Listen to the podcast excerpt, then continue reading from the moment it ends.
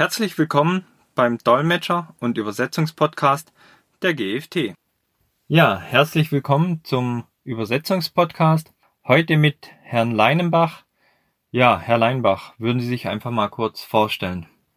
Ja, ich heiße Bernd Leinenbach, bin hauptberuflicher Konferenzdolmetscher seit 1995, 25 Jahre jetzt. Ja, und privat bin ich halt in Lüneburg ansässig, bin verheiratet, keine Kinder.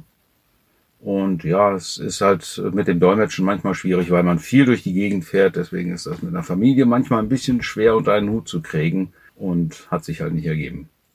Und Sie sind ja heute bei uns, beziehungsweise die ganze Woche bei uns und auch nächste Woche mit drei Kollegen, um eben zu dolmetschen bei uns vor Ort. Übers Internet, also über eine Plattform, Darüber wollen wir uns ja heute auch ein bisschen unterhalten.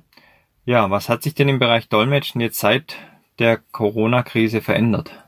Ja, eigentlich alles. Also erstmal kam eine Welle an Stornierungen, denn das Dolmetschen ist ja nun mal im Wesentlichen eine Geschichte, die vor Ort stattfindet, also wo Menschen zusammenkommen und miteinander reden müssen, nicht dieselbe Sprache sprechen. Da kommt dann der Dolmetscher dazu, so dass man schon noch mehr Menschen auf einem Haufen hat, was ja normalerweise bisher nie ein Problem war. Und jetzt plötzlich ist es ein Riesenproblem. Plötzlich darf sich kein Mensch mehr, keine Gruppen mehr zusammensetzen, was natürlich auch seine Berechtigung hat. Aber es hat natürlich zu dramatischen Veränderungen geführt. Erstmal kamen Stornos rein ohne Ende. Also alle Veranstaltungen wurden nach und nach abgesagt. Das war auch absehbar. Und ja, mit der einzigen Veranstaltung hier, das ist die einzige Ausnahme, wo von vornherein gar nicht gesagt wurde, wir stornieren, sondern wir machen das jetzt per Videokonferenz, was natürlich alles bei eigentlich jeden Kunden aus dem Boden gestampft ist. Und die meisten Kunden haben erstmal ein bisschen sich sammeln müssen, überlegen müssen, wollen wir jetzt überhaupt, überhaupt noch Treffen veranstalten, die Treffen, die wir machen wollen, müssen die jetzt sein? Und bei den meisten Veranstaltungen wurde halt beschlossen, naja, wir machen die regelmäßig. Wenn das jetzt einmal verschoben wird oder ausfällt, ist jetzt auch nicht der Weltuntergang. Wir haben andere Probleme. Und deswegen wurde im Prinzip fast jede Veranstaltung, jede, jedes Zusammenkommen von Menschen, was nicht unbedingt notwendig war, erstmal abgesagt. Und damit hatten wir also einen Haufen von Stornos. Nur dieser Kunde halt hat gesagt, nee, wir machen das weiter und halt per Videokonferenz. Genau. Ja, und wir haben ja hier auch eine größere Dolmetschveranstaltung mit zwei getrennten Räumen mit insgesamt vier Simultandolmetscher und auch über eine längere Zeitraum. Wie sind denn jetzt Ihre Erfahrungen? Sie haben jetzt auch schon die ganze Woche über Videodolmetschen gedolmetscht. Wie lief denn das? Wie hat denn das funktioniert? Erstaunlich gut eigentlich. Also es ist jetzt nicht perfekt natürlich, aber es hat doch besser geklappt als äh, gedacht. In dem Fall ist es so, dass der Kunde Diskussionen führt mit einem Verhandlungspartner und äh, dadurch geht das hin und her. Also es wird eine Frage gestellt, das geht jetzt alles Englisch-Deutsch, also äh, eine Frage auf Englisch gestellt und dann kommt eine Antwort auf Deutsch. Und dann vielleicht eine Gegenfrage auf Deutsch und dann kommt eine Antwort auf Englisch. Das geht wirklich hin und her im Ping-Pong-Verfahren. Und ähm, was wir jetzt, die Lösung, die wir gemeinsam hier gefunden haben, ist, dass wir in einer äh, Videosoftware, Videokonferenzsoftware, in dem Fall von WebEx, zwei Videokonferenzen gleichzeitig starten. Die werden dann als einzelne Räume bezeichnet. Und der eine Raum ist für die, den deutschen Ton, also alle, die Deutsch hören möchten und Deutsch sprechen möchten, sind in diesem Raum unterwegs. Und in dem anderen Raum, das ist jetzt, wie gesagt, nur eine äh, Softwarelösung. Das heißt, man darf sich jetzt nicht vorstellen, dass diese Räume zwei Säle sind, die irgendwie nebeneinander liegen, sondern das sind einfach zwei Kanäle, äh, in denen äh, gesprochen wird. Auf der einen Seite halt eben in dem einen Raum Deutsch, in dem anderen Raum Englisch und die amerikanischen Teilnehmer sind in dem englischen Raum und sprechen auf Englisch. Die Dolmetscher hören das und sprechen dann in den deutschen Kanal. Und wenn dann äh, jemand auf Deutsch was sagt, dann hören die Dolmetscher halt eben dem deutschen Kanal zu, sprechen in den englischen Kanal. Das Ganze, wie gesagt, mit einer Videokonferenzlösung. Erstmal, es wird überhaupt nicht als Videokonferenz genutzt, denn die Leute sitzen alle im Homeoffice und haben zum Teil gar nicht die äh, Internetverbindung, die man für Videokonferenzen benötigt, sondern dann braucht man ja hohe Datenmengen und Jetzt sitzen alle zu Hause und streamen wie die Wilden. Das heißt, es hakt doch sehr oft und deswegen hat man sich sehr früh entschlossen und gesagt, nee, wir übertragen gar keine Bilder, sondern nur den Ton. Äh, das einzige Bild, das übertragen wird, ist das des, was auf Englisch Presenter genannt wird, also desjenigen, der gerade eine Präsentation zum Beispiel, eine PowerPoint-Präsentation vorstellen möchte, dessen Bildschirm wird dann an alle anderen übertragen. Aber das ist meistens ja nun auch relativ statische Bilder. Das ist irgendwie ein bisschen, halt eine PowerPoint-Präsentation, ein bisschen Text, paar Bilder, aber meistens keine bewegten Bilder. Und dann ist das natürlich wesentlich weniger Datenmaterial, was da übertragen wird. Das heißt, das funktioniert von daher ganz gut. Die Tonqualität, naja, ist halt mäßig. Äh, es ist natürlich alles nicht so schön wie die normalen Dolmetsch-Veranstaltungen, wo die Technik über Jahrzehnte entwickelt und immer verbessert wurde. Die ist natürlich jetzt auf einem hohen Stand. Und jetzt fangen wir plötzlich mit irgendeiner Technik an, die dafür nie gedacht war und schustern uns da was zusammen. Das ist natürlich eine Notlösung. Wenn man bedenkt, dass es eben eine Notlösung ist, klappt es eigentlich ganz gut. Ein Problem, das wir haben, ist mit dem Umschalten von dem einen Kanal in den anderen. Wir sind also in dem englischen Raum und hören Englisch. Das heißt, dort ist das, äh, der Lautsprecher geöffnet aber das Mikrofon muss geschlossen sein, denn wenn wir dann was erzählen, quatschen wir dem Redner eigentlich, fallen wir dem ins Wort. Also muss das Mikrofon auf der englischen Seite geschlossen sein und der Lautsprecher auch, beziehungsweise geht über Kopfhörer, also der Kopfhörer muss den Ton übertragen, dass der Dolmetscher das hört und gleichzeitig muss der Dolmetscher seinen, sein Mikrofon für den deutschen Raum öffnen und dort aber den Lautsprecher leise stellen, sonst hört er sich selber und stört sich selber.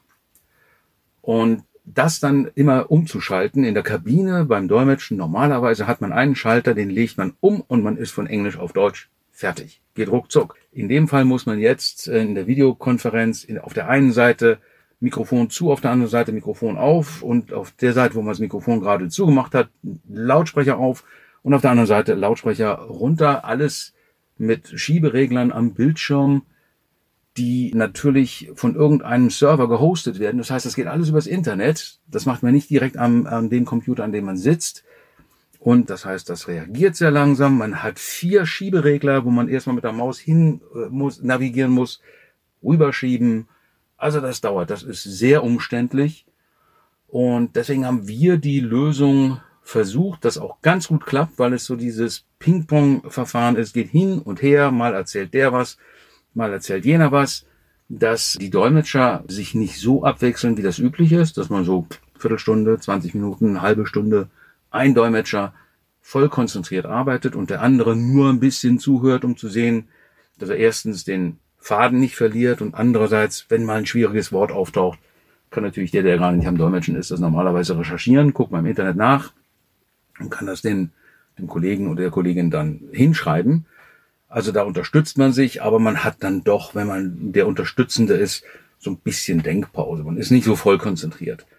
Das fällt jetzt weg. Was wir jetzt machen ist, dass einer sich in den so einwählt, dass er den englischen Kanal hört, in den deutschen Kanal spricht. Das heißt, der, Eng der Deutsch aus dem Englischen ins Deutsche.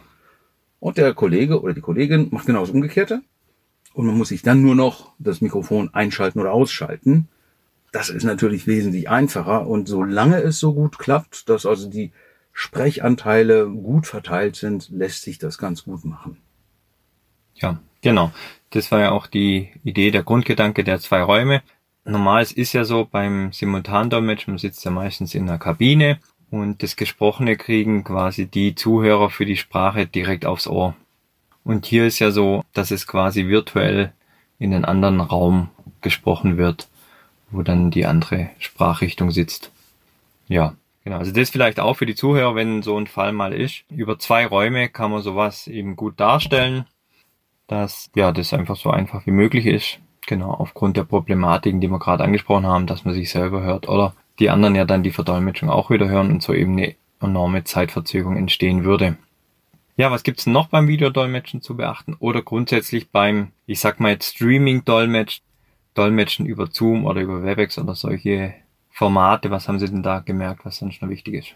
Ja, vor allem die Zeitverzögerungen. Ne? Es ist alles immer ein bisschen verzögert, ähm, mal ein bisschen mehr, mal ein bisschen weniger, hängt von der Qualität der Leitung ab, natürlich, der ähm, Verbindung zum Internet, die man hat. Was aber oft vorkommt zum Beispiel ist, dass Teilnehmer sich einschalten, also die möchten einen Beitrag leisten, schalten ihr Mikrofon an und fangen an zu reden. Das Mikrofon schaltet aber erst nach einer halben oder einer Sekunde frei. Und dann äh, passiert es zum Beispiel, dass jemand sagt, ja, hier ist Hans Müller, ich wollte Folgendes sagen. Und dann hört man nur noch, ich möchte Folgendes sagen. Der Hans Müller ist weggefallen und man weiß nicht, wer da redet. Also man muss sich, also das ist jetzt nicht nur für die Dolmetscher, sondern das ist eigentlich Videokonferenzetikette, müsste man fast sagen, ne? sich disziplinieren und äh, nach dem Einschalten erstmal einen Moment abwarten und dann anfangen zu reden. Okay, ja. Und dass auch wirklich alles Gesagte wieder ankommt. Genau, was ja auch bei äh, Videokonferenzen sehr ein großes Problem ist, aber das ist jetzt wirklich nicht speziell Dolmetschen über Videokonferenzen, sondern es ist so diese das Problematik mit den Videokonferenzen selbst, ist, dass durch die beschränkte äh, Datenrate, die häufig vorhanden ist, es zu so einem völligen Kollaps kommt, wenn zwei Leute gleichzeitig reden. Also sich gegenseitig ins Wort fallen, ist nicht unbedingt ratsam. Man braucht da schon erhebliche Disziplin und dann klappt das eigentlich ganz gut. Ja, also das ist natürlich schon schwer, wenn ich es jetzt nur höre. Wenn ich jetzt natürlich zwei Sprecher gleichzeitig habe, wird es natürlich im Dolmetschen vermutlich komplett Banane. Das ist grundsätzlich sowieso hoffnungslos, wenn auch bei normalen Gesprächen, sagen wir jetzt beim Präsenzdolmetschen, was ja das Normale ist, ja. wenn da zwei Leute gleichzeitig reden, was soll man da machen? Also wen nimmt man jetzt? Wer hat jetzt das Rederecht? Da kann man eigentlich nur noch sagen, jetzt mache ich gar nichts mehr, jetzt warte ich erstmal, bis die sich beruhigt haben das ist etwas, was das Dolmetschen sowieso immer herbeiführt, dass also da so eine gewisse äh, Disziplin einkehrt, dass einer nach dem anderen spricht. Das geht eh nicht. Okay, also das vielleicht auch noch beachten bei Webkonferenzen oder bei verdolmetschten Webkonferenzen, dass man wirklich den anderen erst aussprechen lässt und dann wieder weiterspricht. Ja, wenn wir jetzt schon bei Fällen sind, was eben schieflaufen kann, was kann denn sonst beim Dolmetschen noch grundsätzlich schieflaufen? Sie haben ja schon lange Erfahrung was ist denn da Ihnen schon so passiert oder worauf müssten sich den Kunden einstellen, wenn Sie einen Dolmetscher haben, der für Sie verdolmetscht? Also jetzt grundsätzlich auch beim Dolmetschen, beim Präsenzdolmetschen, gut, da ist natürlich ähm, etwas, was schnell schief geht, ist, dass der Dolmetscher quasi abgehängt wird. Also wenn der Redner zu viel Information auf einmal herüberbringt. Also es geht gar nicht unbedingt um die Geschwindigkeit des Sprechens, man kann sehr schnell sprechen. Wenn man das so aus dem Ärmel geschüttelt macht, wie ich das jetzt tue, dann ist das nie so, hat das nie eine besonders hohe Informationsdichte oder äußerst selten. Wenn man hingegen einen ausformulierten Text hat und was weiß ich, irgendjemand gibt eine Pressekonferenz, hier bei der Corona-Krise haben wir das ja jeden Tag, wo irgendeiner da vor die Presse tritt und die neuesten Zahlen zur Corona-Entwicklung vorliest, die kann man dann natürlich sehr schnell runterlesen, was dann schwierig ist zu verstehen, wenn man einfach nur zuhört. Wenn man hört, so und so viele Neuinfizierte, so und so viele Genesene, so und so viele äh, Tote, die und die R-Rate und was die da alles für Zahlen einem an den Kopf werfen. Das ist schon schwierig genug, das alles mitzukriegen, wenn man nur zuhört. Und wenn man es dann noch dolmetschen muss, dann wird's äh, wirklich schwierig. Ne? Und da hilft es natürlich, wenn der Redner etwas langsamer spricht. Es hilft auch enorm natürlich, wenn sowas dann einer, ähm, mit der PowerPoint-Präsentation an die Wand geworfen wird, dann kann man mitlesen. Das hilft dem normalen Zuhörer und das hilft natürlich auch dem Dolmetscher. Dem Dolmetscher hilft dabei noch mehr, wenn er diese PowerPoint-Präsentation bekommt, dann kann er es auf seinen Computer laden, was also häufig passiert bei Präsentationen, sagen wir mal, ein Unternehmen stellt seine Geschäftszahlen vor, sagt, im letzten Jahr haben wir so und so viel Umsatz gemacht, das ist eine Steigerung von x Prozent und für nächstes Jahr haben wir Folgendes vor. Und dann geht er auf die nächste Seite und zeigt dann die Zahlen fürs nächste Jahr. Der Dolmetscher hängt aber immer ein bisschen hinterher und kämpft noch mit den Zahlen vom letzten Jahr, mit den letzten zwei, drei Zahlen, die auf der vorigen äh, Folie waren. Und wenn dann die Projektion schon weitergeht, dann sind die für den Dolmetscher weg. Und er muss sie da aus dem, aus dem Gedächtnis hervorrufen, was enorm ermüdet. Das äh, führt dazu, dass er nicht so lange durchhält den ganzen äh, den Tag über. Denn wenn man das auf dem Computer hat, klickt man einfach seine Folie ein bisschen später weiter. Das stört das Publikum nicht. Aber man kann sie noch bequem die Zahlen ablesen oder auch Namen, alles was so schwierig ist, sich zu merken. Das kann man, das hat man dann da zum Ablesen vor der Nase. Das hilft also enorm. Wobei es ja auch für den, der die Verdolmetschung hört, ja sinnvoll ist, dass er noch die Zahlen sieht. Oder die Folie. Weil auch er ist ja auf die Verdolmetschung grundsätzlich angewiesen. Ideal ist das. Das ist aber sehr selten möglich, weil man im Prinzip jemanden haben, man braucht schon mal zwei Projektionen. Einmal für die Zuhörer des Originals, also sagen wir mal des Deutschen, und dann für die Zuhörer der äh, Verdolmetschung, Englisch. Es kommt also immer häufiger vor, durchaus, dass auf zwei Bildschirme, große Bildschirme, Leinwände, eine deutsche Version der PowerPoint-Präsentation und auf die andere schon die übersetzte Version im Englischen projiziert wird. Was allerdings dann selten der Fall ist, ist, dass man dann noch zwei verschiedene Personen hat, die dafür zuständig sind, weiterzuschalten. Das wäre okay. möglich. Ne? Einer hört dem Redner zu und geht weiter, wenn der Redner sagt, nächste Folie bitte. Und es wäre möglich, dass dann einfach jemand der Verdolmetschung zuhört und auch auf diesen Hinweis, next slide please, einfach wartet. Wäre hilfreich, wird aber selten gemacht. Wäre ja aber auch vom Vorteil, da ja viele Englisch zum Beispiel, Sie sind jetzt Dolmetscher für Englisch, Englisch als Verkehrssprache nur nutzen, also keine Muttersprachler sind, sondern die einfach zu einer Pressekonferenz von einem großen Unternehmen kommen, die aus Japan stammen, die aus China stammen, die aus anderen Ländern kommen und vielleicht nicht dem Englischen so mächtig ist, wie es jetzt einer aus England oder Amerika ist. Das ist richtig, ja. Da müssen wir als Dolmetscher sowieso meistens abwägen, wie blumig drücken wir uns aus. Also wir sind natürlich als ähm, Sprachexperten, die wir seit Jahrzehnten uns bemühen, möglichst gut Englisch zu lernen, auch äh, versucht, dann die tollen Ausdrücke und Metaphern und was wir so alles gelernt haben, auch an den Mann zu bringen, was für den Muttersprachler dann auch sehr schön ist. Es macht es lebendiger, es klingt besser und irgendwie normaler.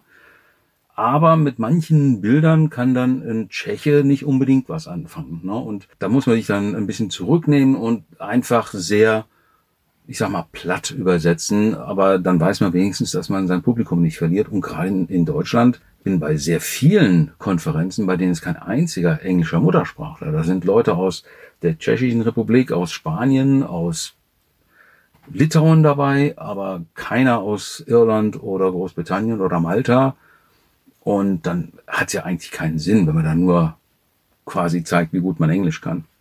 Ja, das stimmt. Wir haben das Thema ja beim Übersetzen manchmal auch, wenn man die auf eine Verkehrssprache beim Übersetzen, ich weiß nicht, wie es beim Dolmetsch ist, beim Übersetzen heißt es ja internationales Englisch. Also es gibt ja das britische Englisch für Großbritannien, es gibt ja das amerikanische Englisch für Amerika und dann gibt es die Bezeichnung des internationalen Englisch, das die einfacher gehalten ist in der Übersetzung, dass es auch die Nicht-Muttersprachler verstehen da wäre es ja eigentlich sinnvoll, wenn vielleicht schon der Ausgangstext, der übersetzt oder die Rede so vorbereitet ist, dass es nicht so extrem mit Fachbegriffen gespickt ist, sondern leicht verständlich ist, oder? Für die Inter, fürs internationale Publikum, was Englisch nur als Verkehrssprache nutzt.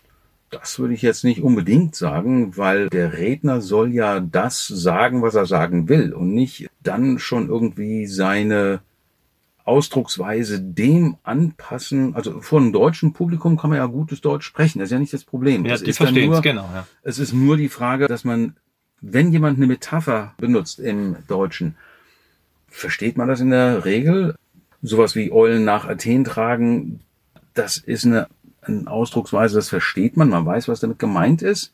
Auf Englisch sagt man es halt ganz anders. Äh, man würde nie sagen to carry owls to Athens. Aber die richtige, äh, der richtige Spruch dafür wäre to carry coal to Newcastle.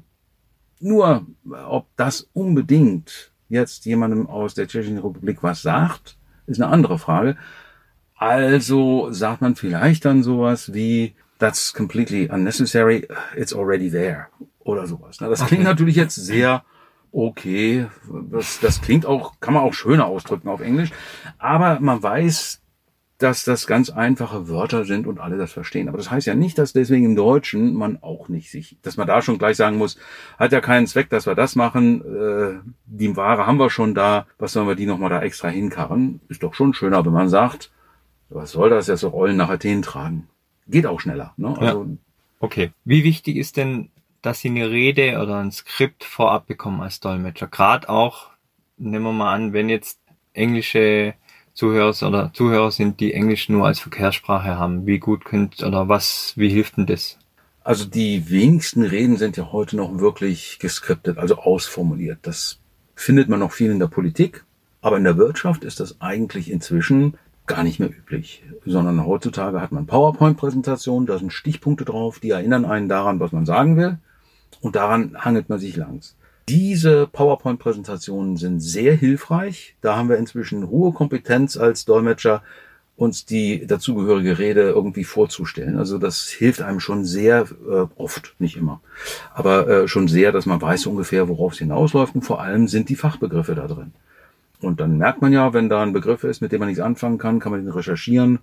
Oder man weiß zwar, was es ist, weiß aber nicht, wie das auf Englisch heißt, dann guckt man es halt mal nach und dann weiß man es. Schreibt sich auch gerne mal in die PowerPoint-Präsentation mhm. rein, weil nur weil ich mir einen Begriff mal angeguckt habe, heißt das nicht, dass ich ihn übermorgen dann noch weiß. Und genau dann, wenn ich ihn brauche, sofort abrufen kann. Ja. Ne? Das genügt dann aber auch. Also die Rede, die so auf Stichworten aufbaut, das ist ja schon irgendwo eine Rede aus dem hohlen Bauch heraus. Ne? Und dann ist es eben wieder so, dass die Informationsdichte nicht so hoch ist. Die Informationsdichte wird dann hoch, wenn man das sich vorher genau ausformuliert, was man sagen möchte, und dann wird das sehr dicht. Und dann ist, auch wenn man langsam eine vorgefertigte Rede abliest, wird es sehr, sehr schwierig für den Dolmetscher. Während, wenn jemand wie ein Wasserfall redet, aber sich an einer PowerPoint-Präsentation entlanghangelt, ist es meistens doch so, dass die Informationsdichte viel niedriger ist und dann kann man da gut mitreden. Hm, okay.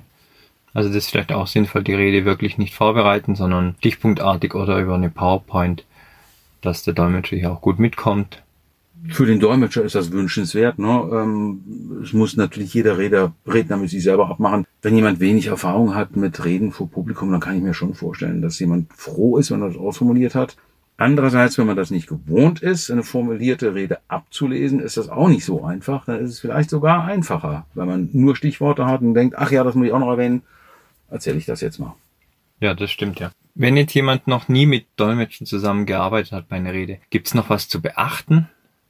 Ja, also das Sprechtempo halt, also im Wesentlichen wie wie viel Information man drin hat. Wie gesagt, es ist ja nicht so einfach nur die reine Geschwindigkeit, sondern die äh, Abfolge der Informationseinheiten. Das ist wichtig, dass die nicht zu schnell ist. Natürlich deutlich reden, das sind aber Sachen, das äh, betrifft eigentlich, gilt das auch für eine ganz normale Zuhörerschaft. Also das, was die, den Vortrag für den Zuhörer des Originals leichter macht, macht es auch für den Dolmetscher leichter. Und umgekehrt. Okay. Also da gibt es eigentlich gar nicht unbedingt was zu äh, beachten, was man vielleicht machen kann, dass man ein bisschen drauf achtet, wer hat hier einen Kopfhörer auf. Das sind ja die Zuhörer der Verdolmetschung. Ja. Und ein bisschen drauf achtet, ob die auf irgendwas reagieren. Also wenn ich einen kleinen Scherz mache und die gucken alle mit steinernem Gesicht einen an, dann ist da irgendwas schiefgelaufen. No, also das ist so ein bisschen das Feedback, das nimmt der Redner ja normalerweise von seinem Publikum sowieso auf. Und eben, dass man da ein bisschen drauf achtet, was machen die mit den Kopfhörern. Stimmt. Meistens ist es, also wenn es gut läuft, ist es normalerweise so, dass großes Gelächter ist und dann flacht das Gelächter ab und dann lachen noch mal so ein paar äh, Figuren, die dann den, den Kopfhörer aufhaben, weil die halt eben die Information doch ein bisschen verzögert kriegen. Ja, klar, die kurze Verzögerung haben wir. Ja, gibt sonst noch irgendwas, was beim Dolmetschen schieflaufen kann?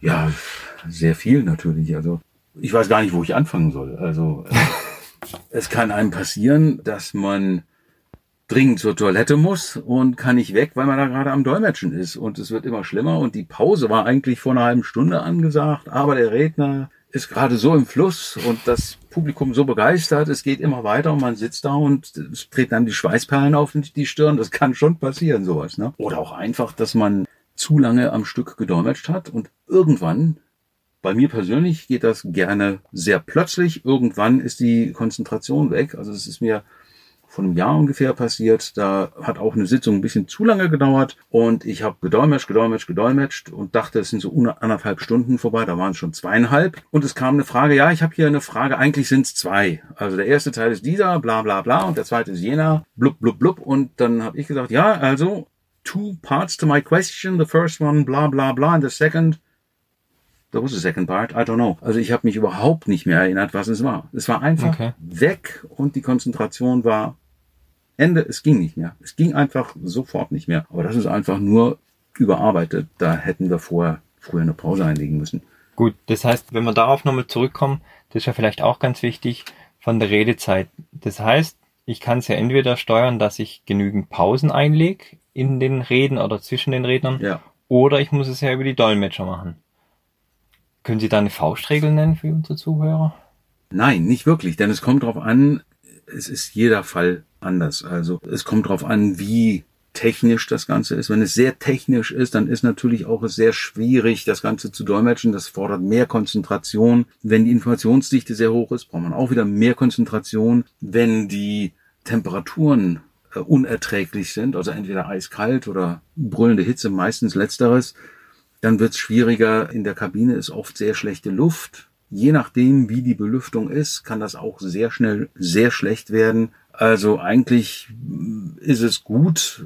Ja, man sollte sowieso bei einer Konferenz großzügige Pausen einlegen, denn meistens wird dann gerne mal irgendeine Rede überzogen. Die Teilnehmer brauchen sowieso mehr Zeit für alles als geplant. Also wenn man jetzt eine fünf Minuten Zigarettenpause macht, dann sind in fünf Minuten die Delegierten alle im Flur. Aber es hat noch keiner so eine Zigarette angesteckt. Das macht man heute eh nicht mehr. Heutzutage ist das irgendwie eine Pinkelpause oder was auch immer, eine Kommunikationspause, dass man mal seine WhatsApp abrufen kann. Aber äh, das dauert meistens dann doch länger als geplant. Ne? Und dann, das sollte man von vornherein großzügig planen. Und dann kommt dann auch der, der ganze Ablauf nicht so schnell völlig aus dem, läuft dann nicht völlig aus dem Ruder. Und dann ist es auch für die Dolmetscher so, dass sie genug Pausen haben, denn bei uns fängt die Pause ja an, sobald wir die, das Mikrofon ausschalten, nicht erst, wenn wir es geschafft haben, an den, an den äh, Kaffeetisch zu kommen. Ja. Ab wie viel Minuten Redezeit sollte ich denn eine Pause einlegen oder eventuell einen zweiten Dolmetscher hinzunehmen? Also ich kann ja auch, wenn ich nur kurze Sequenzen habe, vielleicht weil ich eh mehrsprachig, also äh, englische Redner habe fürs englische Publikum, die dann ins Deutsch verdolmetscht werden. Also ich habe zum Beispiel zwei Sprachrichtungen, die sich abwechseln. Dann kriege ich es ja vielleicht auch mit einem Dolmetscher pro Sprachrichtung hin, wenn es nur kurze Sequenzen sind. Aber ab wann sollte ich denn eventuell überlegen, pro Sprachrichtung einen zweiten Dolmetscher zu nehmen in die Kabine? Also grundsätzlich gehen wir davon aus, so planen wir meistens, dass wir uns alle halbe Stunde abwechseln, Okay. die Dolmetscher. Nicht pro Sprachrichtung, das ist jetzt beim äh, Videodolmetschen hilft das, dass man nach Sprachrichtung trennt, aber normal in der Kabine hat man ja einen Umschalter, der sehr schnell das macht. Äh, dann kann man das Mikrofon und den Hörer, den, den Lautsprecher abgeben ähm, mit einem Hebel und dann ist das erledigt. Und dann wechseln wir uns normalerweise etwa alle halbe Stunde ab. Das kann natürlich anders sein, wenn ein Redner sehr schwer zu dolmetschen ist. Zum Beispiel, Beispiel, weil jemand Englisch sprechen muss, dessen Muttersprache das nicht ist und der das einfach nicht besonders gut, also der die Aussprache nicht gut gelernt hat, dann ist es natürlich extre extrem schwer, den zu verstehen. Und die Konzentration ist unglaublich, die man dafür braucht. Und dann wechselt man sich alle Viertelstunde ab oder so. Grundsätzlich, also wenn ich ins Blaue hinein meinem Kunden sagen muss, was braucht er, sage ich, na ja, eine halbe Stunde kann man bequem alleine machen. Wenn Sie jetzt eine Pressekonferenz haben, die eine Dreiviertelstunde dauert, na ja, das kriege ich auch noch alleine hin. Es geht auch noch eine Stunde. Man ver verbraucht mehr Konzentration. Und wenn ich mal eine Stunde, eine Stunde 15 Minuten am Stück gedolmetscht habe, dann ist der Tag gelaufen. Dann kann ich anschließend nichts mehr machen. Okay. Aber wenn der Kunde nicht mehr vorhat, dann braucht er auch nur einen Dolmetscher. Okay. Perfekt. Das heißt, im Zweifelsfall wirklich hier mit dem Dolmetscher das nochmal besprechen. Auf jeden Fall, weil wir, wir irren uns natürlich auch. Aber wir haben natürlich viel Erfahrung. Und wenn wir dann hören, okay, es geht um dieses oder jenes Thema, dann sage ich, okay, Gewerkschaften, irgendwie Betriebsrat, das haben wir ja schon tausendmal gemacht. Das ist jetzt nicht so das Schlimme. Da wird irgendwie von Protokollen geredet und ein Vorstand wird gewählt, ein Vorsitzender und ein stellvertretender Vorsitzender. Das machen wir, das schütteln wir aus dem Ärmel. Ne? Also da können wir das auch mal zwei Stunden durchhalten, alleine und muss dann dem Kunden auch sagen, okay, irgendwann lässt die Konzentration natürlich nach und vielleicht kriegt er dann nicht mehr alles mit. Aber wie wichtig ist es, dass noch jedes letzte Detail übertragen wird? Also ist euch das wert, nochmal ein Honorar, Fahrtkosten, Übernachtungskosten für einen zweiten Dolmetscher zu bezahlen? Oder sagt ihr, wir planen anderthalb Stunden, wenn es zwei Stunden werden, dann ist am Ende ist ja nur noch vielen Dank, dass ihr gekommen seid und gute Heimreise. Wenn ihr das nicht mehr mitkriegt, richtig, können wir mit leben.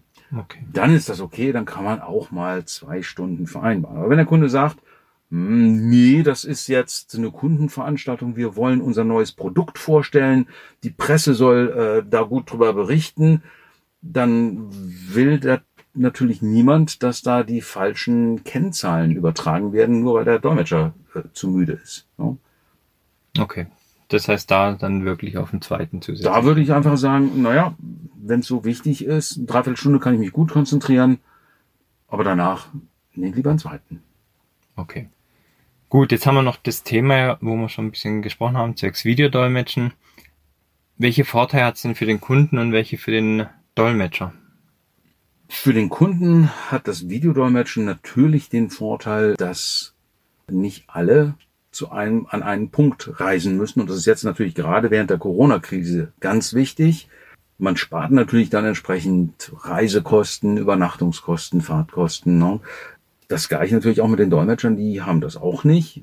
Nicht unbedingt. Also wenn man so wie hier im Hub dolmetscht, sind die Dolmetscher natürlich doch angereist, müssen auch untergebracht werden. Aber es gibt ja auch Lösungen. Man könnte das auch so machen, dass die Dolmetscher, naja, zumindest zwei Dolmetscher aus einer Stadt in der Stadt sich dann treffen. Also man sollte schon zusammensitzen, damit man, damit der eine Dolmetscher einen anderen Dolmetscher gut übergeben kann.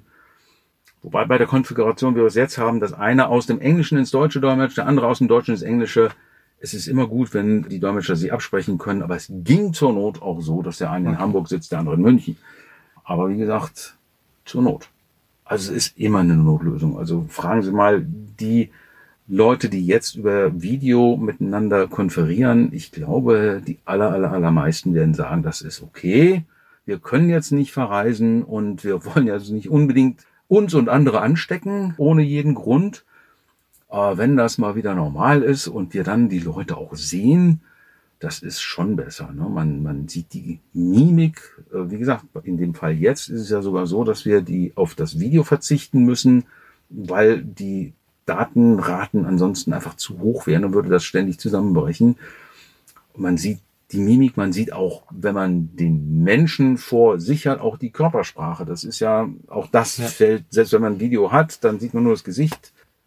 Also es, ja, der Vorteil, den ich sehe, ist wirklich nur, dass man ein bisschen Geld spart und äh, natürlich jetzt auch Ansteckungen vermeidet. Ne? Ja. Aber ansonsten äh, finde ich es schwer, da irgendwelche Vorteile zu erkennen, ganz ehrlich. Okay. Gibt es denn Nachteile, die Sie noch erkannt haben oder die für den Kunde noch wären? Ja, das habe ich ja eigentlich schon jetzt implizit gesagt, weil ich gesagt habe, äh, ich sehe nicht so viele ja. Vorteile. Ne? Also man man kriegt die Körpersprache nicht mit. Man, der Kunde kann natürlich auch in den äh, Pausen, das ist ja oft bei den Konferenzen das Wichtigere eigentlich, dass man so auf einem kleinen Dienstweg mal was sagt. Ne? Man redet vorher hochoffiziell, ja, was soll denn das Ganze jetzt kosten? Naja, unser Listenpreis liegt bei 500.000 Euro. Ne? Und dann redet man vielleicht mal beim Bierchen in der, nach der Veranstaltung oder halt so auch nur während der Mittagspause mal, ach, seid ihr da nicht mal, kann man, was kann man da machen? Ne? Und dann, es wird eine persönlichere Ebene angesprochen. Es ist nicht so formell. Ne? Ja. Und da bewegt sich ja dann auch sehr viel. Und ja, man, man lernt sich halt persönlich kennen und hoffentlich auch schätzen. Und dann kann man auch mal während der Verhandlungen, wenn man da mit harten Bandagen kämpft, was ja jeder für seine Seite tun muss, muss man dann kriegt man aber nicht unbedingt den Eindruck, was ist das für ein Idiot? Der bewegt sich überhaupt nicht, sondern vielleicht, naja, was soll er machen? Er muss seine Interessen vertreten, aber er ist ja eigentlich ein ganz äh, patenter Kerl. Ja, also mhm. das geht verloren, diese zwischenmenschliche Ebene. Und die ist, glaube ich, sehr, sehr wichtig. Ganz ehrlich, wenn ich so höre, was die alle erzählen in äh, Funk und Fernsehen und in der Presse, dass nach Corona alles digital weitergeht, sehe ich nicht. Okay. Das kann ich mir nicht vorstellen. Okay, gut, ja.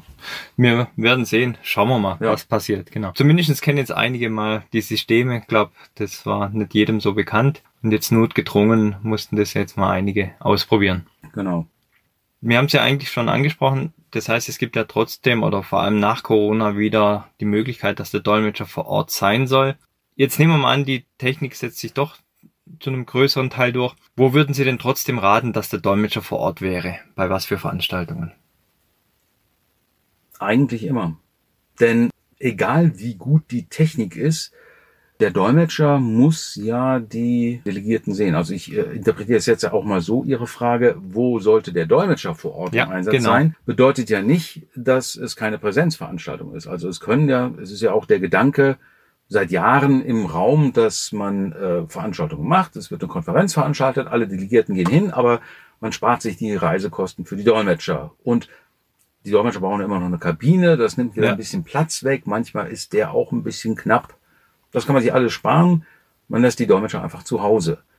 Ja, dann sehen Sie, dann haben wir die Dolmetscher genau wieder das Problem, dass sie die äh, Mimik sehen, wenn der Redner gerade gezeigt wird. Dazu brauchen sie dann einen Kameramann, der immer dafür sorgt, dass derjenige, der gerade redet, im Bild ist. Ja. Da haben sie auch wieder einen, der genau das machen muss. Ist ja auch wieder ein Kostenfaktor. Dann bricht natürlich gerne mal die Leitung zusammen. Und für die Dolmetscher ist das natürlich ein enormer Stress. Glaube ich, geht jeden, der eine Videokonferenz macht und dazu, ich sag mal, verdonnert worden ist. Also wenn der Chef sagt, wir machen Videokonferenz, sehen Sie mal zu, dass das, äh, dass Sie dabei sind und dann bricht die Leitung zusammen, denkt man gleich, der Chef denkt, ich soll mich ab und gehe hier einen, äh, einen Tee holen. Es ist Ja. äußerst unangenehm, wenn man als Dolmetscher eigentlich gerne bereit ist, die Leistung zu bringen und kann nicht, weil die Technik streikt. Und am, im schlimmsten Fall ist es auch noch so, dass es meine Verbindung ist, die da streikt. Das heißt, der Kunde kann nichts dafür. Auch der Techniker des Kunden vor Ort kann nichts dafür.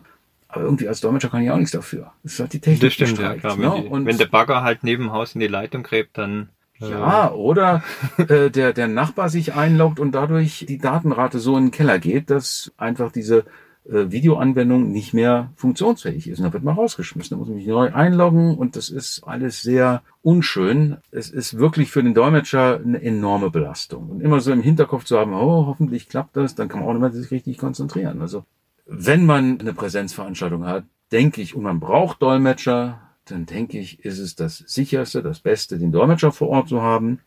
Übrigens, was auch gerne gemacht wird, dass man den Techniker sich spart. Also der Techniker baut die Ja. Dolmetschtechnik auf.